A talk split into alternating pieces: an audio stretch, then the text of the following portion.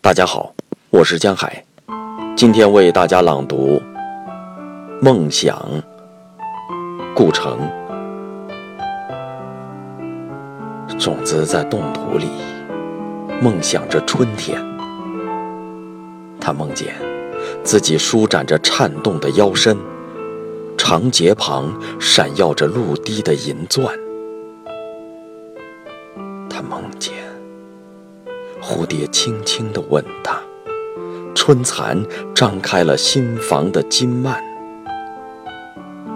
他梦见无数花朵睁开了稚气的眼睛，就像月亮身边的万千星点。种子啊，在冻土里梦想春天。